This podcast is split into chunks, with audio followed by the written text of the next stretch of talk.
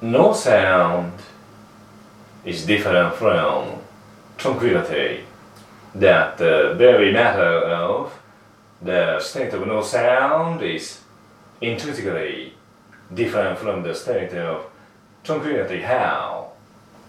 Now you feel easy to imagine because I explained that the concept of tranquility already.